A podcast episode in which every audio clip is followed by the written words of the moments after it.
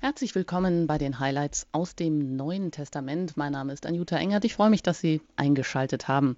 Zu Gast heute Abend Pfarrer Ulrich Willer aus Köln. Herzlich willkommen hier bei Radio Horeb. Guten Abend. Ja, wie immer sind wir an dieser Stelle miteinander verbunden. Wir haben schon eine ganze Sendereihe gemeinsam gemeistert, sozusagen, nämlich die Highlights aus dem Alten Testament. Zuletzt haben wir die Kindheit Jesu betrachtet, Bibelstellen jeweils angeschaut und die haben wir jetzt eigentlich auch abgeschlossen, denn die Evangelien, die berichten ja auch kaum etwas darüber, wie Jesus aufwächst. Bis auf die Episode des zwölfjährigen Jesus im Tempel anlässlich des ersten Passia-Festes in Jerusalem. Aber wie wir gesehen haben letztes Mal, da deutet sich ja schon das ganz Außergewöhnliche so verschlüsselt an, nämlich die unbedingte Verknüpfung der Sohnschaft Jesu mit dem himmlischen Vater. Vielleicht schauen wir da ganz kurz noch mal drauf. Mm, gemeinsam mit der hier verzweifelt suchenden Mutter Maria können wir die Worte des zwölfjährigen Jesus eigentlich noch gar nicht richtig verstehen. Da sagt er nämlich zu seiner Mutter, nachdem die Eltern ihn drei Tage gesucht hatten, wusstet ihr denn nicht, dass ich im Haus meines Vaters sein musste? Tja, das sind eigentlich ja unerhörte Worte dieses zwölfjährigen Jesus. Jesu Worte übersteigen unsere Einsicht.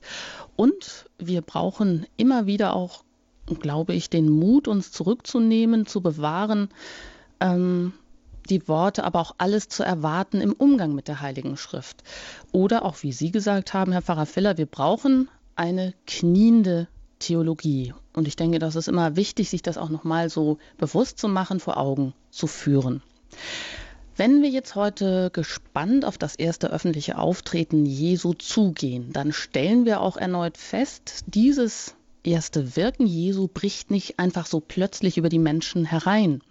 Es wird vorbereitet. Und so gibt es dann auch keinen Bruch zwischen Alten Testament und Neuen Testament, sondern eigentlich so einen organischen Übergang, nämlich auch der Erfüllung dessen, was im Alten Testament durch die Propheten ja langjährig über Jahrhunderte vorhergesagt ist.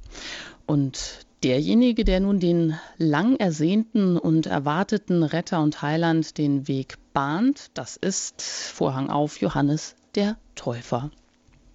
Ja, Herr Pfarrer Filler und Sie haben die Schriftstellen ausgewählt und ich äh, würde sagen, vorschlagen, wir schauen gleich in die erste Schriftstelle hinein, kommen dann darüber ins Gespräch. Und wie immer lade ich auch Sie ein, die Sie eingeschaltet haben und zuhören, sich auch ähm, die Bibel zur Hand zu nehmen, im Matthäus-Evangelium aufzuschlagen. Da schauen wir jetzt in das dritte Kapitel, Vers 1 bis 6. Und da heißt es, in jenen Tagen trat Johannes der Täufer auf und verkündete in der Wüste von Judäa, Kehrt um, denn das Himmelreich ist nahe. Er war es, von dem der Prophet Jesaja gesagt hat: Eine Stimme ruft in der Wüste, bereitet dem Herrn den Weg, ebnet ihm die Straßen. Johannes trug ein Gewand aus Kamelhaaren und einen ledernen Gürtel um seine Hüften. Heuschrecken und wilder Honig waren seine Nahrung. Die Leute von Jerusalem und ganz Judäa und aus der ganzen Jordan-Gegend zogen zu ihm hinaus, sie bekannten ihre Sünden und ließen sich im Jordan von ihm taufen.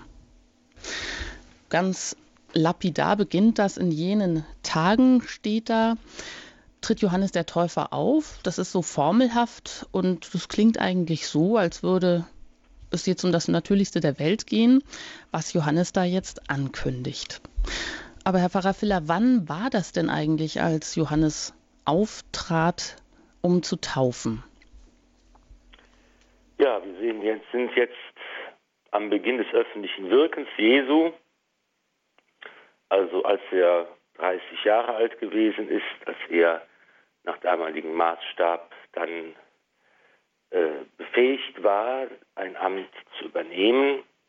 Da wird nun, bevor Christus selbst kommt, die Bühne bereitet, könnte man sagen, der Boden bereitet. Es tritt auf Johannes der Täufer eine beeindruckende Gestalt, die viele Zeitgenossen an den Propheten Elia erinnert hat. der ja am Ende seines Lebens auf einem feurigen Wagen in den Himmel entrückt wurde, wie es im Alten Testament berichtet wird. Und man hat eben damals erwartet, wenn der Messias kommt, wenn die messianische Zeit anbricht, dann wird Elias wiederkommen. Der große Prophet, der Bote, der den Willen und das Wort Gottes verkündet. Und viele haben gesagt, jetzt hier in der Gestalt Johannes des Täufers, der aus der Wüste kommt, der der große Bote Gottes ist, können wir diesen Propheten Elias wieder erkennen. Und tatsächlich ist ja Johannes derjenige, der jetzt den Boden bereitet und der predigt, der zur Umkehr aufruft. Er ist derjenige, der auf Christus zeigt, auf das Lamm Gottes, das die Sünde der Welt hinwegnimmt. Hm. Und im Gegensatz zu Matthäus stellt Lukas dieses Geschehen ja so in einen ganz weltgeschichtlichen Zusammenhang. Und ähm, ich gehe immer gerne auf ähm, Josef Ratzinger ein. Ähm, der sagt auch, ja, also um einfach deutlich zu machen, das Wirken Jesu, das beginnt jetzt und das ist auch ein genau datierbares, ein historisches, ein einmaliges Ereignis, um das zu unterstreichen, während Matthäus hier einfach so formelhaft beginnt. Mm, Sie haben das Inhaltliche gesagt, äh, was bewegt die Leute oder was haben die erwartet, den Messias, den Heiland. Ähm, vielleicht auch noch in welchem politischen oder religiösen Klima tritt dieser Johannes der Täufer jetzt eigentlich auf? Was bewegte die Menschen gesellschaftlich, politisch gesehen unter der Herrschaft des Kaisers Tiberius? Das Heilige Land ist eben besetzt von den Römern. Es ist eine, eine römische Provinz und wird von den römischen Statthaltern äh, teilweise ähm, verwaltet, beziehungsweise von den römischen Vasallenkönigen. Ähm, Herodes äh, ist ja ein jüdischer König, der unter römischer Herrschaft agiert und tributpflichtig ist. Und natürlich ist mit dem mit der Erwartung eines Messias, einer Erlösergestalt immer auch verbunden eine politische Revolution, eine gesellschaftliche Neuordnung, eine Befreiung vom Joch des Unterdrückers. Und wir kennen ja tatsächlich in der Geschichte viele Beispiele von Menschen, die sich eben als Messias ausgegeben haben die behauptet haben, ich bin der Messias und die tatsächlich ja auch dann Menschen um sich geschart haben und auch teilweise gewaltsam versucht haben, ähm, einen Aufstand gegen den römischen Staat anzuzetteln. Deshalb wurden diese Bewegungen von den römischen Behörden immer mit großem Argwohn beobachtet. Hm. Und ähm, das kommt jetzt hier noch nicht so zum Tragen, aber gleich kommt es dann auch, ähm, Matthäus zu sprechen, auf die Pharisäer, auf die Sadduzäer, die, die kommen nämlich auch zur Taufe. Ähm, wenn wir gerade so bei dem politischen Hintergrund sind und dem gesellschaftlichen auch, was für unterschiedliche Auffassungen vertraten eigentlich diese Bewegung? Die sind uns so geläufig. Naja, das äh, hören wir immer von den Pharisäern, von den Sadduzäern, aber was waren das für Bewegungen eigentlich oder auch für, für Sekten? Ja, vielleicht ist Sekte etwas der falsche, der falsche Begriff. Es sind verschiedene Strömungen, kann man vielleicht sagen, mhm. in der israelitischen Religion, im, im rabbinischen Judentum. Und da hat man einmal eben diese Strömung der Pharisäer, die eben äh, ganz besonders sich auf die Torah bezogen haben und die gesagt haben, hier die Torah, das jüdische Gesetz, das beachtet werden soll, dass es eigentlich ähm, hat noch Vorrang vor dem, vor dem, vor dem Tempel. Und ähm, diese Bewegung war vor allen Dingen in, in, der breiten Masse des Volkes sehr verbreitet. Und äh, heute ist das Wort Pharisäer eigentlich ein Synonym für das Wort Heuchler. Aber ursprünglich war das gar nicht so, sondern es waren eben fromme, ähm, fromme Juden, die eben versucht haben, ganz besonders auf das Wort Gottes zu hören und ähm, eben das jüdische Gesetz äh, zu befolgen. Und äh, die Sadduzäer, das ist eher eine Partei der religiösen und politischen Elite, die eben sich um den Tempel geschart hat und wo es auch verschiedene inhaltliche äh, Unterschiede gab in der Glaubensauffassung. Sadduzäer haben eben nicht an die Auferstehung geglaubt und ähm, die Sadduzäer verkörpern eher die, die Elite, könnte man sagen, des Volkes. Mhm. Und wenn man jetzt nochmal auf Johannes den Täufer guckt, also Sie haben ja schon gesagt, also man weiß auch nicht so viel von ihm, aber hat er da tatsächlich nur so alleine und zurückgezogen in der Wüste gelebt oder hat er, oder kann man etwas darüber sagen, dass er vielleicht zeitweise auch einer religiösen Gemeinschaft oder einer auch dieser Bewegungen sich angeschlossen hatte? Noch diese dritte Bewegung, die Essener, eine abgesonderte Gemeinschaft, eine strenge Gemeinschaft, die ein Kloster, ein Kloster unterhalten hat in Qumran am Nordwestufer des Toten Meeres. Und man nimmt also an, dass Johannes der Täufer wenigstens zeitweise und vorübergehend in dieser äh, Glaubensgemeinschaft auch beheimatet war, die also eben auch ganz stark auf das Kommen des Messias äh, ausgerichtet war und die also wirklich radikal von der Wurzel her versucht hat, den, den Glauben zu leben. Aus der Wüste heraus erwartet man eben die Ankunft des Messias und da passt Johannes der Täufer eigentlich ganz gut in, in diesen Hintergrund hinein. Hm. Und äh, wie immer ist das auch von besonderer Wichtigkeit, dass hier Jesaja zitiert wird, der äh, den Johannes hier zitiert. Also eine Stimme ruft in der Wüste, bereitet dem Herrn den Weg, ebnet ihm die Straßen. Sie haben das auch schon angedeutet, aber was steckt alles in dieser Ankündigung, die jetzt Wirklichkeit werden soll? Da kommt also tatsächlich der Messias. Ja, es ist eben hier wie oft im Evangelium wird gezeigt, dass halt die Prophezeiungen und Verheißungen des alten Bundes sich nun, ähm, sich nun erfüllen.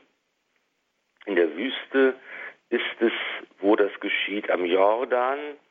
Wir können uns eben vorstellen, dass wir hier zwischen im Gebirge sind, zwischen Jerusalem und äh, dem Fluss Jordan, wo es in der Nähe von Jericho eine Fucht gab, wo die Karawanenstraßen zusammengetroffen haben, wo die Menschen auch hingekommen sind und wo man zusammenströmte, um die Predigt des Täufers zu hören, der ein armer Mann gewesen ist. Das Gewand, das er trägt aus Kamelhaaren, ist ein billiger, ein, ein billiger Kleiderstoff und ähm, der sich von Heuschrecken und wildem Honig ernährt. Das äh, war eben damals durchaus üblich, dass man Heuschrecken verzehrt hat. Einfache Menschen haben sie äh, roh gegessen oder auch gebraten oder gekocht. Und er kündigt nun den Messias an. Er spricht davon, dass die Zeit gekommen ist und sich erfüllt hat, dass die Menschen umkehren sollen und sie hören auf sein Wort und er tauft sie am Jordan Taufen, dieses Wort kommt von dem Wort untertauchen, in das Wasser eintauchen und man könnte es vorstellen, dass Johannes die Menschen hat in das Wasser hineinsteigen lassen und bis sie ganz untergetaucht waren. Ein Zeichen der Reinigung, ein Zeichen dafür, dass sie bereit waren, ihre Sünden zu bekennen, dass sie ihre Sünden bereut haben und dass sie bereit waren, einen neuen Weg einzuschlagen. Und das ist eben die ähm, große Wirkung, die der Täufer gehabt hat und sein Charisma, dass er so viele auch eben äh, aus der äh, oberen Schicht des Volkes äh, angesprochen hat, die dann zu ihm gekommen sind, um sich taufen zu lassen. Hm. Vielleicht noch zur Taufe. Das wird ja dann auch entscheidend sein, wenn wir uns mit der Taufe Jesu beschäftigen. Ähm, hier, wo Johannes tauft, Sie sagen, dieser Ritus des Untertauchens, der war als Symbol der Reinigung also im Judentum schon bekannt. Und dennoch, was ist neu an der Taufe des Johannes?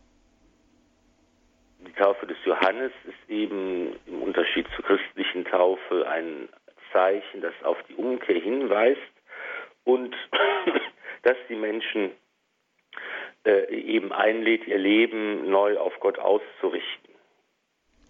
Mhm. Und ähm, der war ganz berühmt, der Johannes, oder der hat einfach ähm, wirklich Anklang gefunden.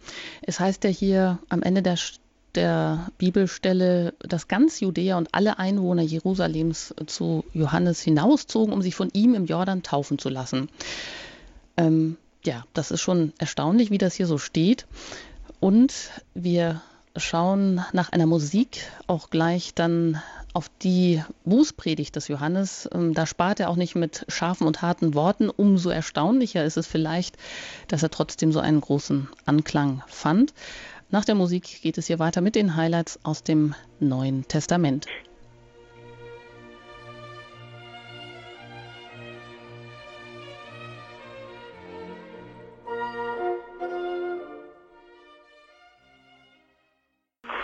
Sie haben eingeschaltet bei Radio Horeb in der Sendereihe Credo. Pfarrer Ulrich Filler ist zu Gast heute in den Highlights aus dem Neuen Testament. Wir beschäftigen uns mit der Vorbereitung des öffentlichen Wirkens Jesu. Mein Name ist Anjuta Engert. Die, das Auftreten Johannes des Täufers haben wir gerade angeschaut und jetzt wollen wir uns der Bußpredigt des Johannes widmen im Matthäus-Evangelium, dem dritten Kapitel, Vers 7 bis 10. Da heißt es, als Johannes sah, dass viele Pharisäer und Sadduzäer zur Taufe kamen, sagte er zu ihnen, Ihr Schlangenbrut, wer hat euch denn gelehrt, dass ihr dem kommenden Gericht entrinnen könnt? Bringt Frucht hervor, die eure Umkehr zeigt, und meint nicht, ihr könntet sagen, wir haben ja Abraham zum Vater. Denn ich sage euch, Gott kann aus diesen Steinen Kinder Abrahams machen. Schon ist die Axt an die Wurzel der Bäume gelegt. Jeder Baum, der keine gute Frucht hervorbringt, wird umgehauen und ins Feuer geworfen. Soweit die Bußpredigt des Johannes. Ja, er bezeichnet, äh, Johannes der Täufer bezeichnet die Pharisäer und Sadduzäer hier als ähm, Schlangenbrut oder Natterngezücht. Das sind ja schon wirklich starke Worte, aber haben Sie da nicht die Schotten dicht gemacht und äh, haben sich von ihm abgekehrt? Könnte man meinen, dass hier äh, die Menschen, die gekommen sind, beschimpft werden von Johannes, aber er legt eben den Finger in die Wunde und macht deutlich, äh, worum es geht. Man darf sich nicht darauf berufen, dass man äh, eine Abstammung hat. Man darf sich nicht darauf berufen, dass man ein Kind, ein Sohn Abrahams ist. Man darf sich nicht darauf berufen, dass man ähm, diese, diese Herkunft hat, sondern Johannes macht deutlich, hier geht es eben darum, dass den Worten auch Taten folgen müssen und dass das Zeichen der Umkehr und das Zeichen der Buße so lange nichts nützt, wenn man nicht versucht, das auch im alltäglichen Leben umzusetzen. Wir müssen Früchte bringen und der Baum, der keine gute Frucht bringt, wird umgehauen. Das ist ja eigentlich eine ganz zeitlose Erkenntnis, die auch gerade für uns heute, sind gerade mitten in der Fastenzeit, gilt und die von uns auch wieder eingeübt werden soll, dass es eben im Glauben darauf ankommt, dass man nicht nur den Glauben hat und den Glauben bekennt, das ist ja auf der einen Seite auch wichtig, sondern dass man andererseits auch den Glauben mit Leben erfüllt und die Liebe mit Leben erfüllt und im, Alltag äh, zum Tragen bringen lässt. Mhm. Und auch ähm, das Gericht wird angekündigt und dass man diesem auch nicht entrinnen kann. Ähm, ja, wie, was bedeutet das für uns heute? Das sind, ähm, das sind einfach sehr drastische Worte. Äh, was machen Sie auch für Erfahrungen, wenn einem sowas so um die Ohren gehauen wird, sage ich mal? Ja, motiviert das dann eben wirklich äh, umzukehren und äh, Frucht zu bringen und sich nicht nur auf die Abstammung oder auf das Christsein zu berufen, wie es hier heißt, ähm, dass man das nicht als Freibrief benutzen kann. Äh, auf Abstammung kommt es jetzt hier nicht an. So ist das wohl gemeint, wenn ähm, Johannes sagt, aus diesem Stein, da kann Gott dem Abraham Kinder erwecken. Also das kann er so und so tun. Dazu braucht er nicht die Stammesgenossen.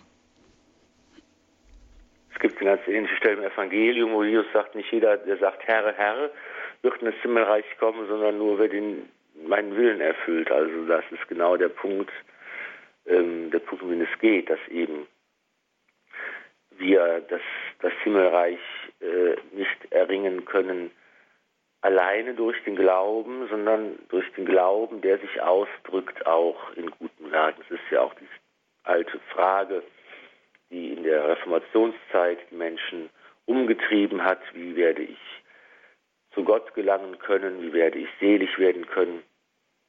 Ich brauche den Glauben auf der einen Seite, das ist richtig. Ich muss den Glauben bekennen und nur wer glaubt, kann auch zu Gott gelangen. Das ist ein, der, der eine Stützpfeiler sozusagen und der andere ist eben zumindest der Versuch, diesen Glauben auch ähm, im Alltag lebendig werden zu lassen. Christus sagt das ja auch bei Matthäus im großen Gleichnis vom Weltgericht.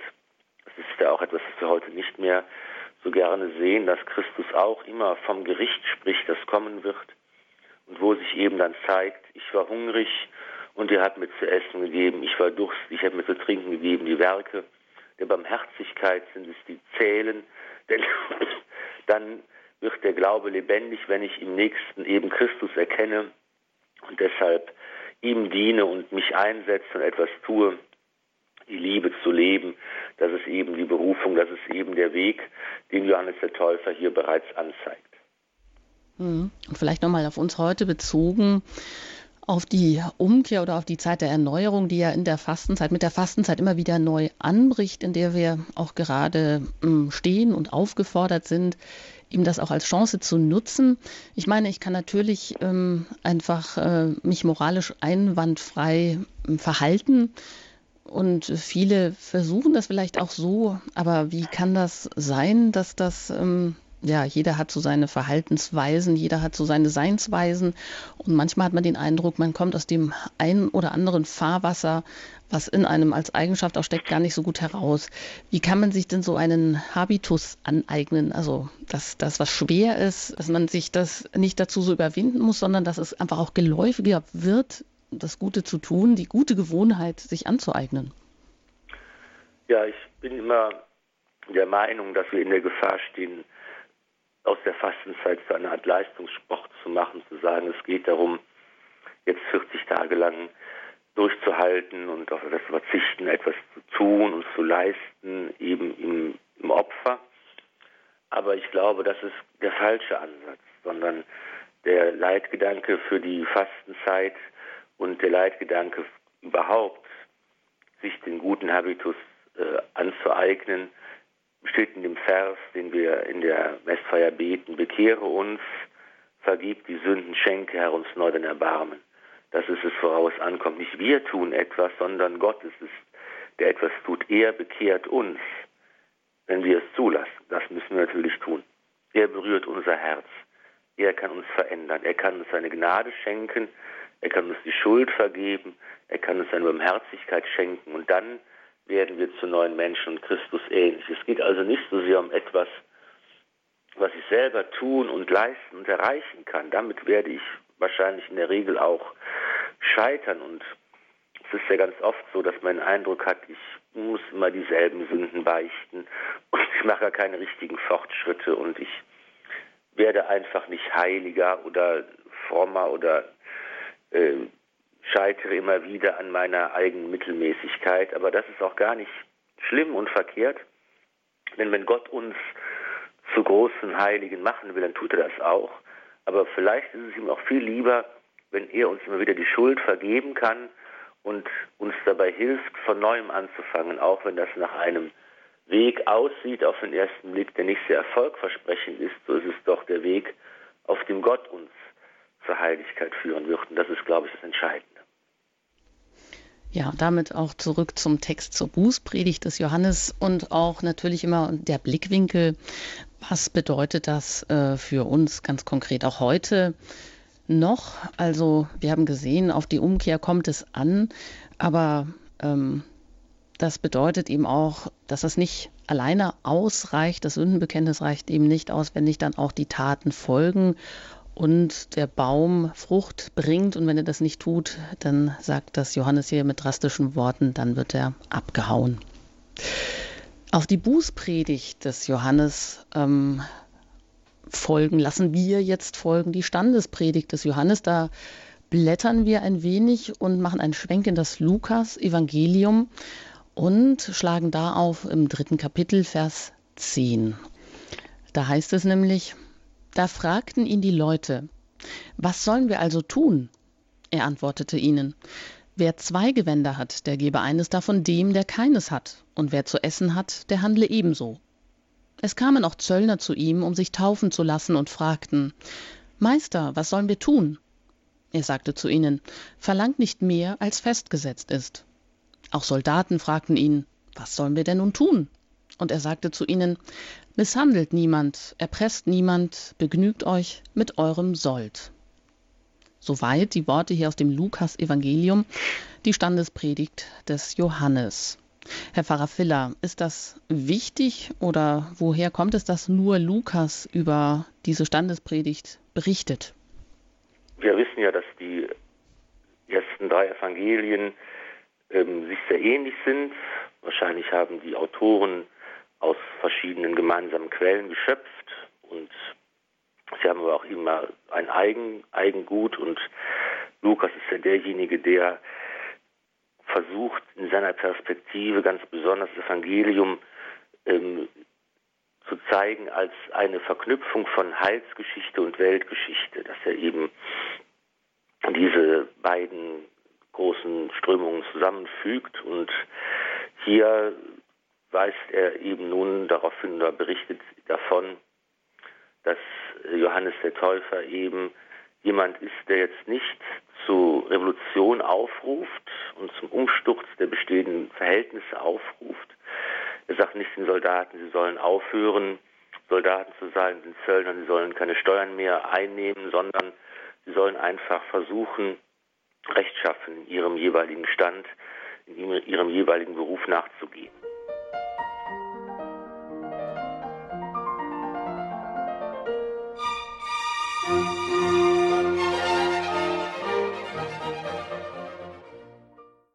Und ähm, jetzt wird es auch nochmal konkret, das, was Johannes davor gesagt hat in seiner Bußpredigt. Ähm, die Leute kommen, das ganze Land am Jordan, die sich jetzt ähm, tau haben taufen lassen und die die Bußpredigt gehört haben, die wollen es jetzt eben nochmal ganz, ganz genau wissen, was äh, das für ihr Leben jetzt ganz konkret bedeutet, unter den gegebenen Umständen eben in ihrem eigenen Beruf. Was es denn da heißt, nun auch gute Frucht zu bringen. Genau, das ist die Konkretisierung dieser, dieser guten Früchte. Es gibt die schöne Anekdote von ähm, einem Heiligen, ich weiß gar nicht mehr, wem das zugeschrieben wird, zu dem ein junger Mönch kam und sagte, was muss ich tun? Er stürmte in das Zimmer und rief, was muss ich tun? Ich will heilig werden. Und er sagte, fangen Sie damit an, die Tür nicht so laut zuzuschlagen. Also es sind oft die kleinen Dinge, die wir ändern können und an denen wir zeigen können, dass wir versuchen einfach ähm, der Liebe Raum zu geben und, und, sie, und sie zu leben. Und das sind eben auch keine übermenschlichen Hürden, die hier aufgelegt werden, keine vollkommenen Umstellungen des ganzen Lebens, sondern es geht erstmal im ersten Schritt darum, das, was man sowieso tut, einfach gut und ehrlich zu machen. Hm, also auch in seinem Stand zu verbleiben, wenn ich das mal so sagen kann, oder in seinem Beruf auch zu verbleiben. Dazu ruft Johannes auf. Ähm, kann man das jetzt auch so sehen? Zöllner und Soldaten sind hier eigens erwähnt, ähm, die jetzt eben fragen, heißt das dann auch, dass kein Beruf um Heil ausgeschlossen ist, wenn man eben nur gerecht handelt? Genau, das ist eben ja hier nochmal die Verdeutlichung. Auf der einen Seite kommen die Eliten zu Johannes dem Täufer, die Oberschicht, die Sadduzäer, die Pharisäer, die führenden Menschen, aber es sind eben auch die einfachen Menschen, die da sind, die eben in der Gesellschaft gering geachtet wurden. Der Beruf des Zöllners, der mit der römischen äh, Behörde äh, zusammenarbeitet, war natürlich besonders verhasst bei den, bei den Menschen. Auch die Soldaten, es war ist ja auch kein angesehener Stand. Also hier kommt jeder und darf sich taufen lassen, darf den Ruf hören zur Umkehr. Jeder ist eingeladen und niemand ist ausgeschlossen.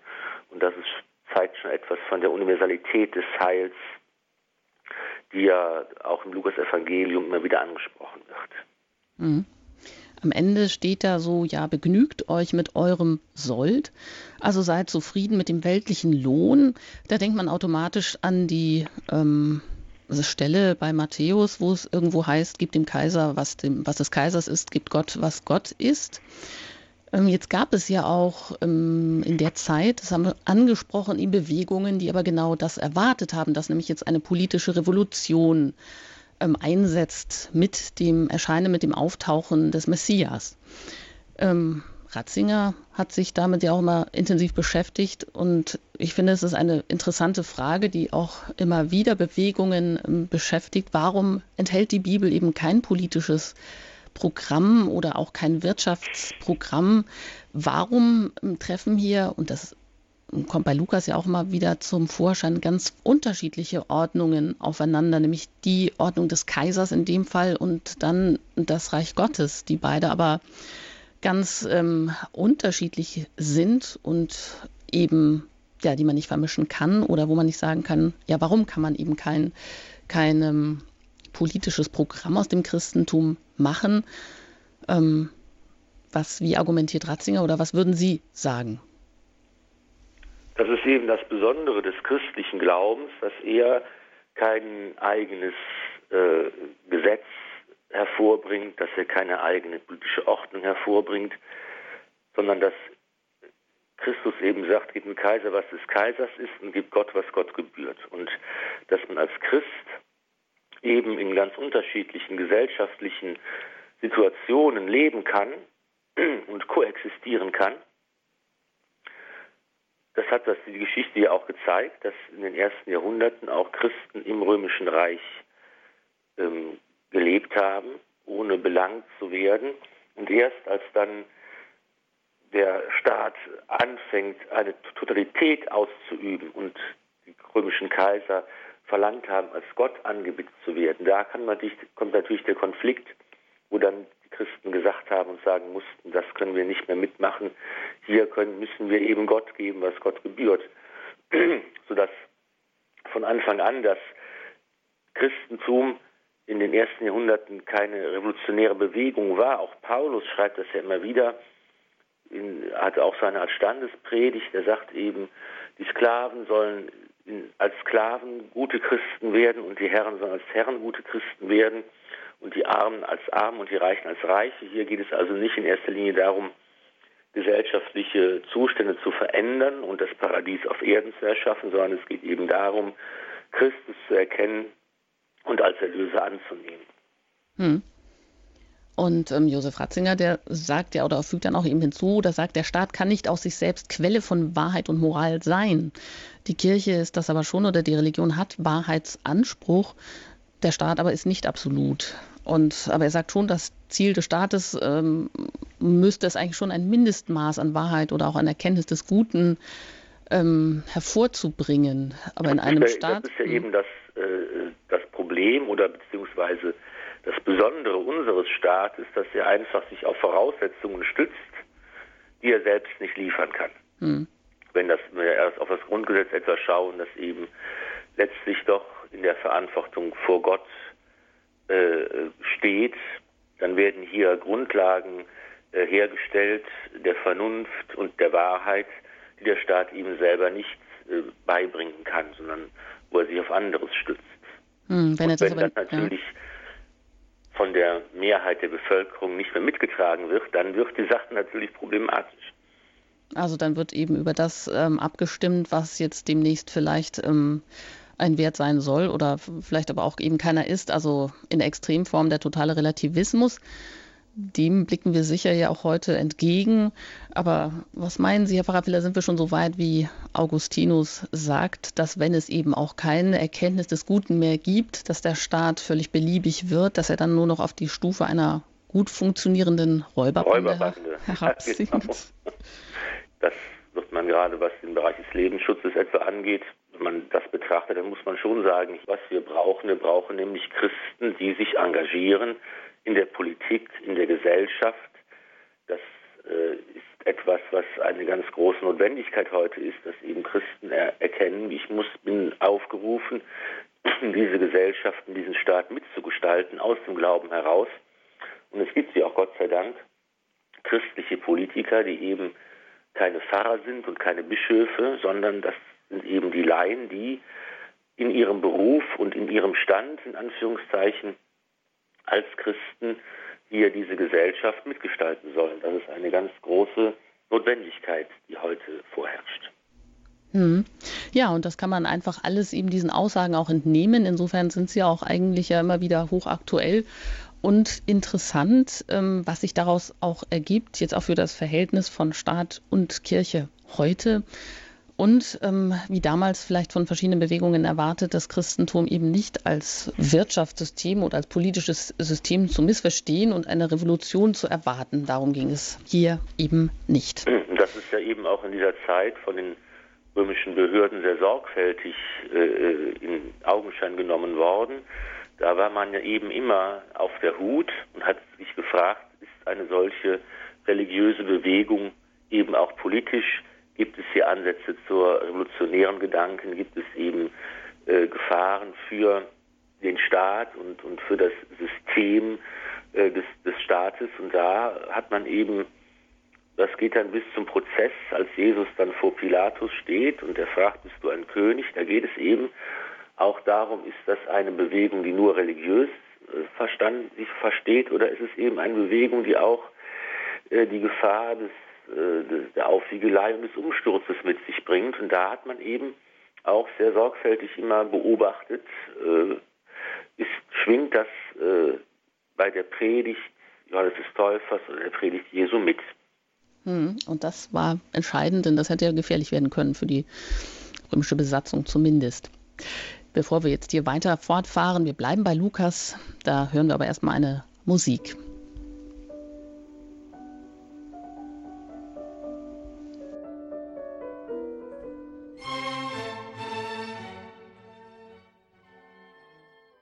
Wir sind mitten im Lukas-Evangelium hier in den Highlights aus dem Neuen Testament bei Radio Horeb.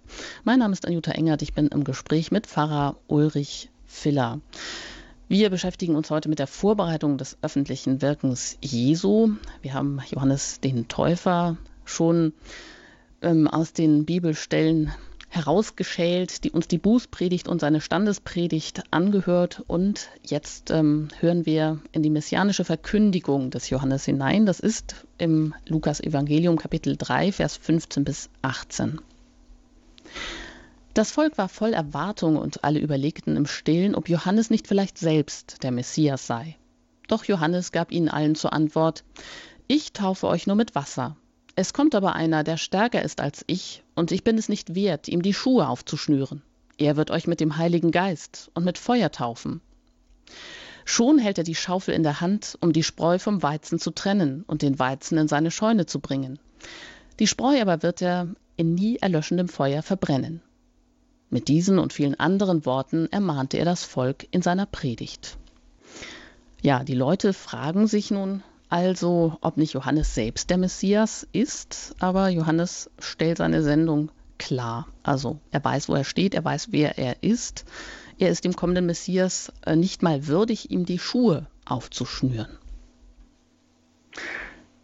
Die ja. Schuhe aufschnüren, das ist natürlich ein ganz niedriger Dienst, ähm, normalerweise heidnische Sklaven verrichtet haben, dass man den Riemen der Sandale löst, um dann wenn man das Haus betritt, die Füße, die staubig geworden sind, auf dem Weg waschen zu können. Und Johannes macht deutlich, ich bin der Vorläufer, ich bin der Prophet, aber ich bin noch nicht der Messias. Ich taufe euch mit Wasser, mit dem Zeichen der Buße und der Umkehr. Aber es geht eben darum, dass der Messias den Heiligen Geist sendet, dass er den Heiligen Geist bringt und die Menschen damit tauft und dass das auch bedeutet, dass die Zeit der Unterscheidung jetzt beginnt. Es muss sich die Spreu vom Weizen trennen und Christus, der Messias, ist derjenige, der, der eben das zum Vorschein bringt. An ihm werden sich die Geister scheiden. An ihm wird sich zeigen, wer auf das Wort Gottes hört und wer sich abwendet und dem nicht folgen kann. Hm, also in aller Deutlichkeit, in aller Klarheit wird eben hier schon darauf hingewiesen, ähm, ja, ohne, ohne mit harten Worten zu sparen, um was es dann gehen wird, wenn Jesus auftritt, dass es eine Entscheidung erfordert. Ansonsten wartet das Feuer auf einen, wenn man sich jetzt dann nicht dafür entscheidet. Das ist eben die harte und klare Sprache des Evangeliums, die wir heute vielleicht etwas manchmal aus den Augen verloren haben, dass eben immer wieder ganz deutlich gesagt wird, es ist die Zeit der Entscheidung, du musst dich entscheiden und diese Entscheidung wird eben auch Konsequenzen haben in der Ewigkeit, da ist eben von dem Feuer äh, die Rede und äh, von dem Heulen und Zähneknirschen und da wird schon deutlich, es geht nicht darum, uns Angst zu machen, aber es geht darum, uns wach zu rütteln und zu sagen, wir sind eben aufgefordert, uns zu entscheiden und unsere Entscheidung wird von Gott auch sehr ernst genommen und das ist eben etwas, was ähm, jeder auch für sein, für sein Leben bedenken, umsetzen soll. Hm. Ja, und dieser erfolgreiche Johannes der Täufer, wir wollen heute ähm, auch noch darauf schauen, wie es mit ihm endet. Er wird gefangen genommen und auch da schauen wir noch kurz hinein in das Lukas-Evangelium, in das dritte Kapitel, Vers 19 bis 20. Da heißt es dann, Johannes tadelte auch den Tetrarchen Herodes wegen der Sache mit Herodias, der Frau seines Bruders, und wegen all der anderen Schandtaten, die er verübt hatte. Deshalb ließ Herodes Johannes ins Gefängnis werfen und lud so noch mehr Schuld auf sich. Ja, so weit das Ende, das Johannes den Täufer hier erwartet. Johannes weist, also er nimmt ja kein Blatt vor den Mund und weist auch Herodes zurecht wegen seines Ehebruchs. Genau, er ist äh, Herodes Antipas. Das ist eben nicht der Kindermörderkönig Herodes, der auch den Beinamen Herodes der Große hat. Das war ja der Vater. Dessen Sohn Herodes Antipas ist nun einer von diesen römischen Vasallenkönigen, die also dem Kaiser tributpflichtig sind und er hat jetzt die äh, Frau seines Bruders äh, geheiratet und deshalb wird er von Johannes dem Täufer öffentlich kritisiert und getadelt und dafür wandert der Täufer ins Gefängnis. Ja Herodes Antipas, der von Jesus den Spitznamen der Fuchs bekommen hat, eine ganz schillernde Persönlichkeit, ganz anders als Pontius Pilatus, der römische Statthalter, der ja ein ganz kühl kalkulierender, technokratischer Machtmensch äh, ist oder so rüberkommt. So ist aber Herodes Antipas eine sehr schillernde Persönlichkeit. Er ist eigentlich fasziniert von Johannes dem Täufer. Er ist auch von Jesus fasziniert. Er spricht oft mit Johannes dem Täufer, auch in der Zeit, als der im Gefängnis sitzt. Er ähm, es verbindet diese beiden etwas und man merkt, wie Herodes davon angezogen ist, davon fasziniert ist und ähm, aber trotzdem nicht den Schritt zum Glauben schafft. Und für meine Begriffe ist er eigentlich eine sehr moderne äh, Persönlichkeit, wie heute oft Menschen auch sind, die sich faszinieren lassen, die sich anregen lassen, die sich ähm, unterhalten lassen natürlich auch, aber die letztlich dann äh, sagen, es ist ja alles ganz interessant, jetzt mache ich was anderes wieder und die den Schritt zum Glauben nicht schaffen.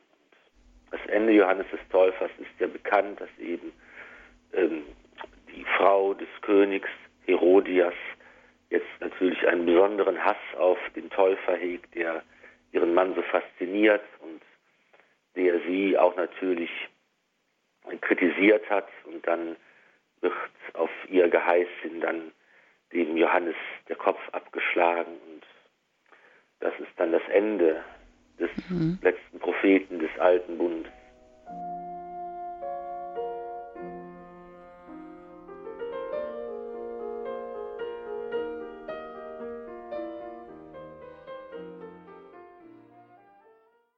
Ja, das tragische Ende des Johannes des Täufers und das öffnet die neue Dimension, auf die wir dann in der nächsten Sendung schauen, nämlich auf die Taufe Jesu.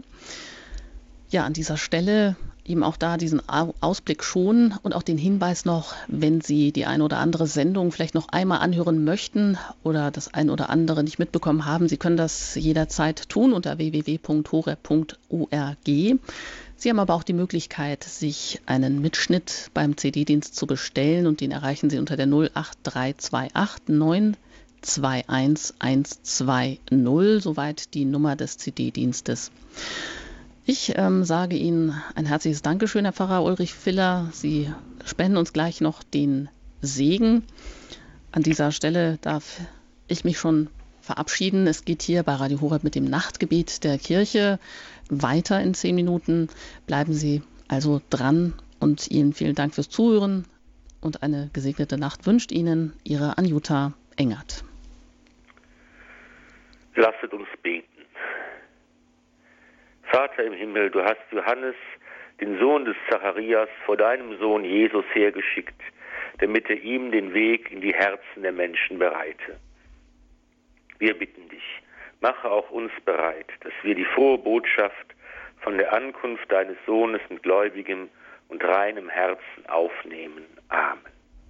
Und dazu segne euch der allmächtige und gütige Gott, der Vater und der Sohn und der Heilige Geist. Amen. Gelobt sei Jesus Christus. In Ewigkeit. Amen.